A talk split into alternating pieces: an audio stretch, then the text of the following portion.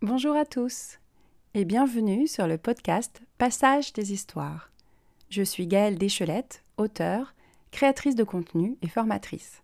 Et dans ce podcast, je vous livre des méthodes, des réflexions, des textes personnels et des interviews avec des auteurs francophones. Tout cela dans le but de parler de l'écriture et des différentes façons d'envisager cet artisanat des mots.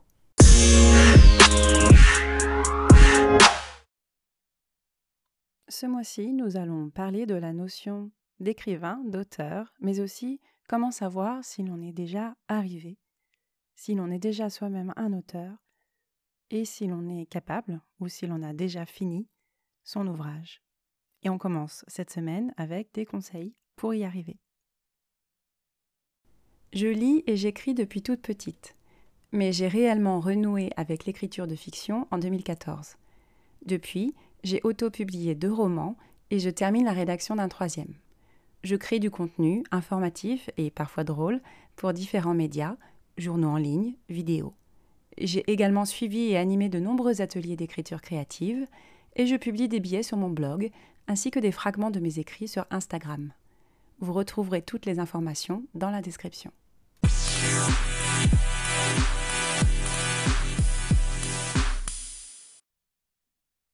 Vous êtes déjà arrivé.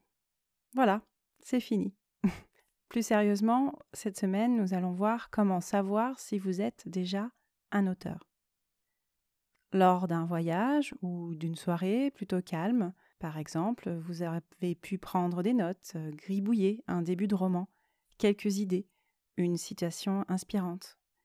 Et un jour, vous avez ouvert un carnet ou un fichier Word et vous avez commencé à rédiger votre premier article, votre premier roman, votre premier poème. Vous avez écrit. À ce moment-là, la page blanche n'existait pas. Mais au bout d'un moment, vous vous êtes demandé Est-ce que j'ai fini? On va voir ensemble comment le déterminer. Est-ce que j'ai fini?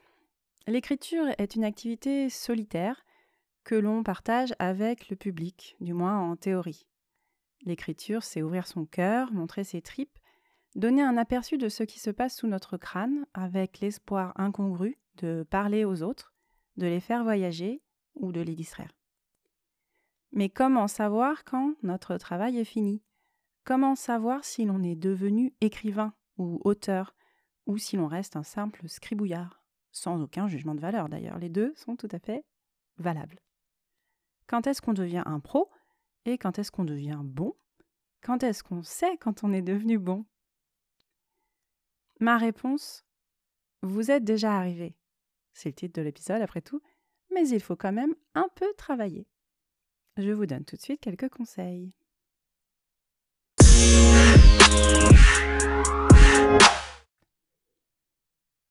Premièrement, de l'amateur au professionnel. Quand devient-on un professionnel de l'écriture et à partir de quel moment peut-on se sentir établi dans son art ou dans son activité d'auteur? Ça peut être quand on vend des livres Et si oui, combien de livres? Ça peut aussi être quand on en vit, que l'on n'a pas d'autre activité que l'écriture. Mais cela correspond à quel niveau de revenu du coup? Est-ce que c'est quand on est payé pour créer du contenu pour les autres?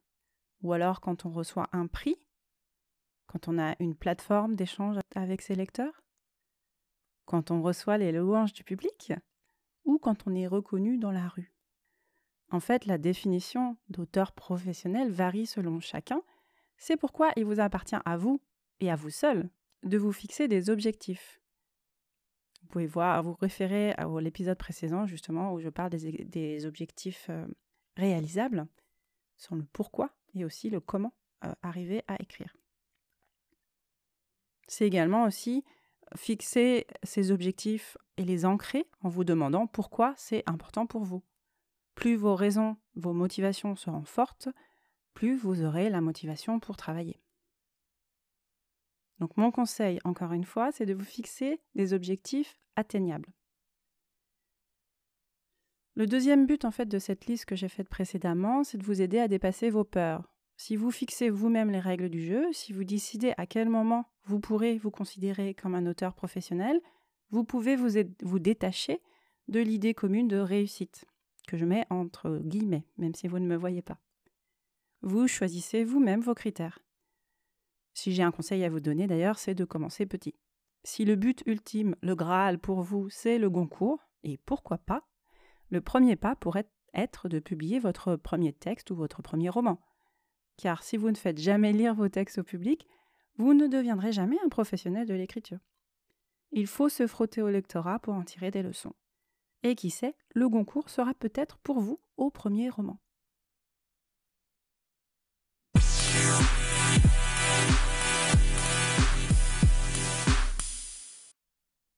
Deuxième partie, le syndrome de l'imposteur. Le problème de la suggestion énoncée ci-dessus, c'est qu'encore une fois, on ne sait jamais si l'on est légitime en tant qu'auteur. Rassurez-vous, le syndrome de l'imposteur arrive à tous, ou presque, même les plus confirmés. À chaque fois que l'on commence un nouveau projet, le doute peut nous assaillir. Pour qui je me prends? À quoi ça sert? Je ne peux pas me comparer à des grands auteurs. Tout a été déjà dit. Ça vous dit quelque chose? On passe tous par là. Mon conseil, écrivez quoi qu'il en coûte. Et si ces questions sont, au moins en partie, légitimes, sachez qu'on reconnaît les pros en ce qu'ils n'hésitent pas à se remettre en question. Ils ne se reposent pas sur leur laurier, ils n'hésitent pas à repartir à zéro, à passer par cette phase de doute, justement. Je vous en parlais le mois précédent, dans toute cette partie sur la relecture. Et on a besoin en fait de cette phase de doute pour s'en servir. Si on n'avait que des certitudes, on, prendrait certainement des choses beaucoup moins intéressantes. Mais il ne faut pas y rester dans cette phase, il faut la dépasser, continuer à écrire malgré tout, ou peut-être abandonner ce projet, mais continuer à travailler sur l'art d'écrire, ou travailler sur d'autres projets qui vous paraissent plus euh, opportuns à ce moment-là.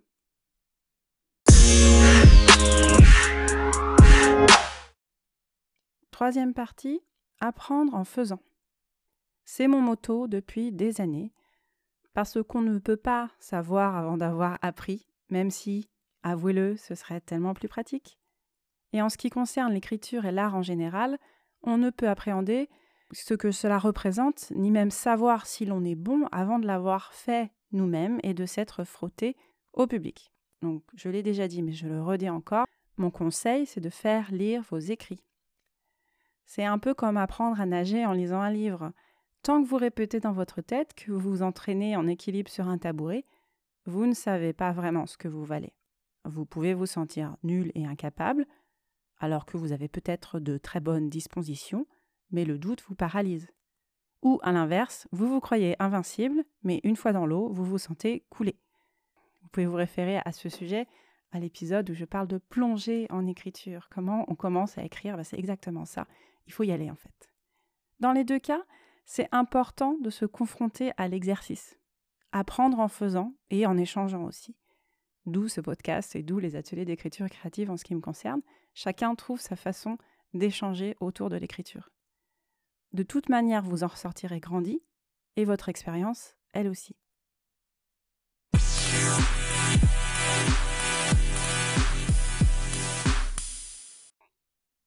Quatrième partie, quand est-ce qu'on juge que c'est fini?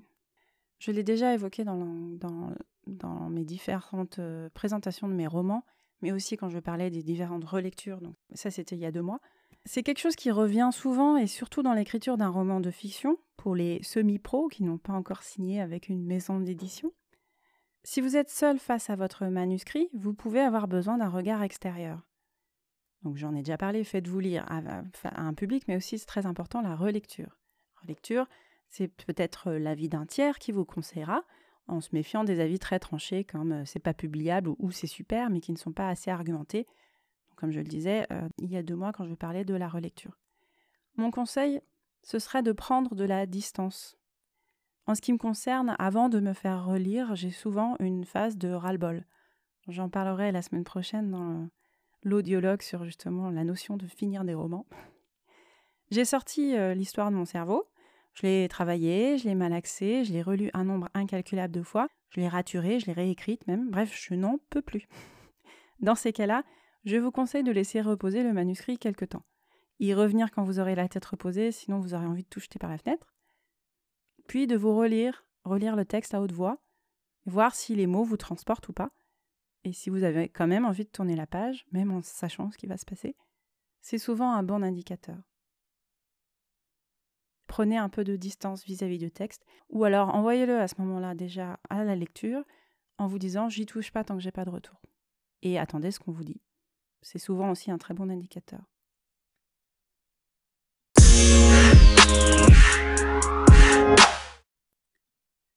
Cinquièmement, comment juger si le manuscrit est bon? Mais oui. Ok, mettons que vous, vous acceptez euh, l'idée que vous êtes auteur euh, professionnel, qu'en tout cas l'histoire a de l'intérêt, que vous savez écrire. Comment on sait que c'est fini? Comment on sait que c'est bon? Là encore, il va falloir vous faire confiance parce que ça dépend de beaucoup de choses. Il y a bien sûr les techniques que vous pouvez utiliser pour que l'histoire soit compréhensible, intéressante, que vous accrochiez le lecteur. J'en parle notamment dans la structure, euh, la construction du scénario et aussi dans l'épisode sur le voyage du héros. Vous pouvez utiliser ces techniques pour euh, vous assurer d'avoir un manuscrit qui tient la route, mais au-delà de cela, il est impossible de savoir si un manuscrit est bon, tout simplement parce que ça dépendra des lecteurs. Or, comme en art, ou en tout cas, si on ne se prend pas pour, les, pour des artistes, en artisanat, tout est subjectif, le beau, le bon, etc. Vous pouvez recevoir autant de louanges que de critiques. Donc, un manuscrit est bon, comment on fait? Mon conseil, revoyez vos motivations. Effectivement, il va, falloir à nouveau vous demander pourquoi vous écrivez. Revenez à l'épisode, euh, un des premiers épisodes où j'en parle. Est-ce que vous écrivez pour les critiques littéraires? Pour plaire à une maison d'édition? Pour un lectorat? Si oui, quel type de lectorat? Etc. Rien ne vous assure en fait jamais que votre manuscrit soit fini. J'ai bien corrigé à nouveau mon premier roman avant de le remettre en vente, et je pense que je recorrigerai toujours tous mes textes à un moment donné, voire même les réécrire entièrement. Rien n'est jamais fini.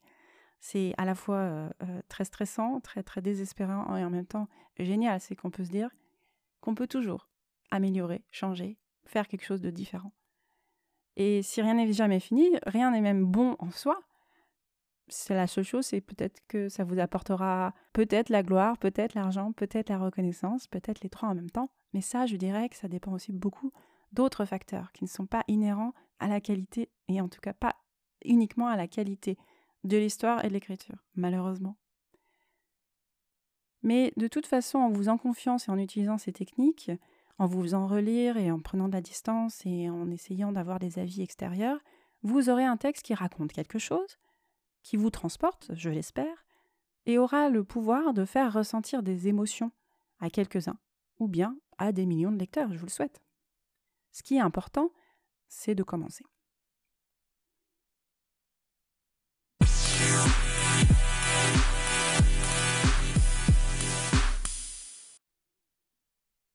Alors, vous vous y mettez? La porte est ouverte, vous êtes déjà arrivé. Quel manuscrit dort dans un tiroir parce que vous avez peur de le publier? Contactez-moi pour profiter immédiatement d'une session découverte gratuite. Avant de finir, je voulais vous remercier pour votre écoute attentive et vos retours. Je vous rappelle que vous pouvez me contacter en me laissant un message vocal sur la plateforme Encore.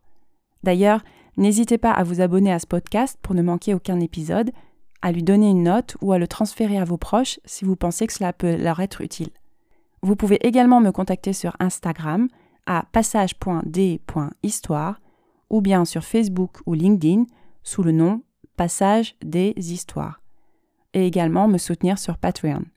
Je vous mets tous les liens dans la description.